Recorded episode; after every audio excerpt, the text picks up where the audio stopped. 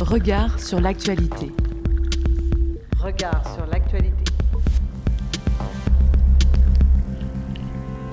Au cœur du changement global. On retrouve Virginie Chaput pour Énergie. Bonjour Virginie. Bonjour.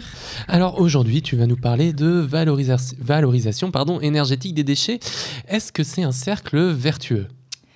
Eh ben, c'est ce qu'on va voir. Bonjour à toutes et tous. Aujourd'hui, dans la chronique des énergies, je vous emmène donc faire un petit détour par les déchetteries. Liés déchets et énergie, une bien drôle d'idée, vous dites-vous peut-être. Et pourtant, ils sont nombreux à parier sur ce mariage étonnant. À Villers-Saint-Paul, il est promis que 14 000 foyers seront chauffés grâce aux déchets d'ici 2025. Dans les Côtes d'Armor, on modernise un incinérateur pour gérer encore plus de déchets et produire plus d'électricité. À La Réunion, le projet Reneva promet de valoriser plus de 200 000 tonnes de déchets par an pour alimenter 60 000 réunionnais en électricité et pallier au problème de l'enfouissement systématique des déchets par la même occasion. Enfin, du côté de la Corse, un nouveau centre de tri et de valorisation permettra de réduire de 28,5% la masse de déchets refusés en centre de recyclage classique pour les valoriser énergétiquement.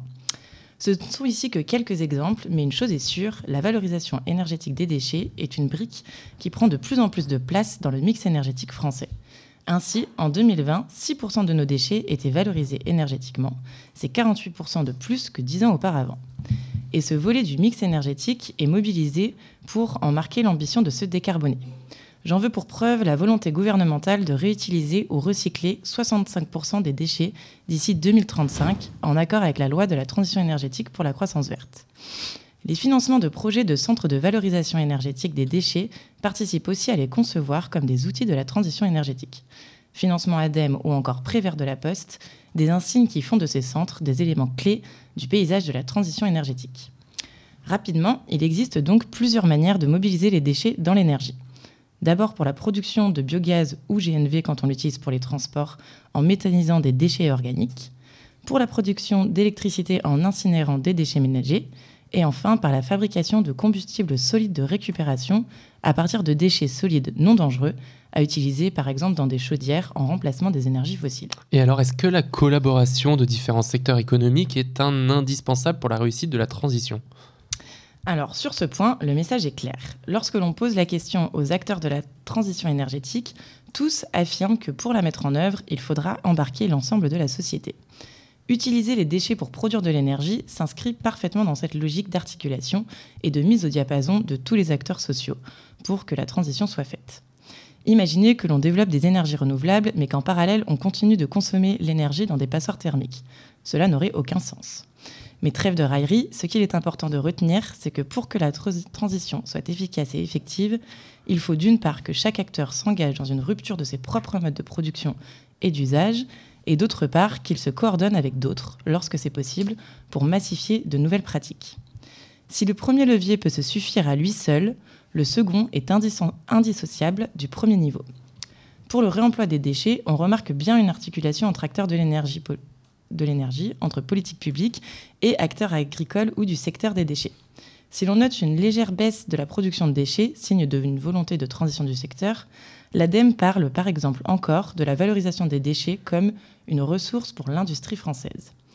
Ce point est particulièrement intrigant et soulève un point de vigilance, celui que la valorisation des déchets glisse d'une piste pour la transition vers le développement d'un nouveau secteur économique. Si l'on adhère au célèbre triptyque développé par l'association Negawatt pour promouvoir la transition énergétique, il faut, pour qu'elle soit effective, améliorer l'efficacité des systèmes, adopter des modes de vie sobres et développer les énergies renouvelables. Dans le cadre du réemploi des déchets, on joue uniquement sur le tableau de l'efficacité. On ne peut en effet pas considérer les déchets comme source renouvelable. En tout cas, il semble plus opportun de ne pas le faire. Ici, il ne s'agit même pas d'une amélioration de l'efficacité des systèmes de production, mais d'un pansement pour réduire l'hémorragie de détritus qui caractérise notre organisation sociale. Dès lors, articuler secteur des déchets et de l'énergie ensemble est pensé à partir de la problématique des déchets trop nombreux, pas de la problématique de la transition énergétique. Et cette solution prend donc le risque de devenir une externalité économique positive, alors, si les déchets ont de la valeur, pourquoi les réduire? Mais si la filière se développe sans changer d'approche, quels sont les risques sur nos représentations sociales de la transition énergétique? D'abord, il y a le risque de ne pas sortir des logiques capitalistes. Pour la production de biométhane, par exemple, les agriculteurs donnent leur surplus de déchets et récupèrent les résidus de la biométhanisation, pardon, bien que moins nourrissants pour les sols car moins carbonés. Si la production d'énergie est plus intéressante économiquement, y a-t-il un risque que des déchets organiques normalement utilisés comme fertilisants se retrouvent méthanisés? Dans ce cadre précis, les déchets organiques deviennent un bien marchand dont l'usage peut dépendre des perspectives financières plus que de la qualité des cultures. Ensuite, le problème majeur que je voudrais souligner ici, c'est que si les déchets sont envisagés comme des biens commercialisables, la remise en question de leur production sera ralentie. La solution est, parfaite consommer, jeter et gagner de l'électricité ou du gaz. Rien ne se crée, rien ne se perd, tout se transforme, d'accord? Mais quid du dicton qui dit que le meilleur déchet est celui qui n'existe pas? Avoir une solution de valorisation de nos déchets n'est pas un problème. Avoir une solution de valorisation dans un monde productiviste et capitaliste soulève un certain nombre d'inquiétudes. Les déchets en matière première ne risquent-ils pas d'être pensés par l'axe économique et, et dans des perspectives marchandes, plus que par les enjeux environnementaux et écologiques qu'ils soulèvent? À nouveau, cette solution est donc pertinente si intégrée à un mix énergétique est planifié pour certains cas précis comme le besoin d'autoconsommation des agriculteurs. Mais la massifier nous fait peut-être passer à côté de l'urgence. Il va falloir se décider à être sobre.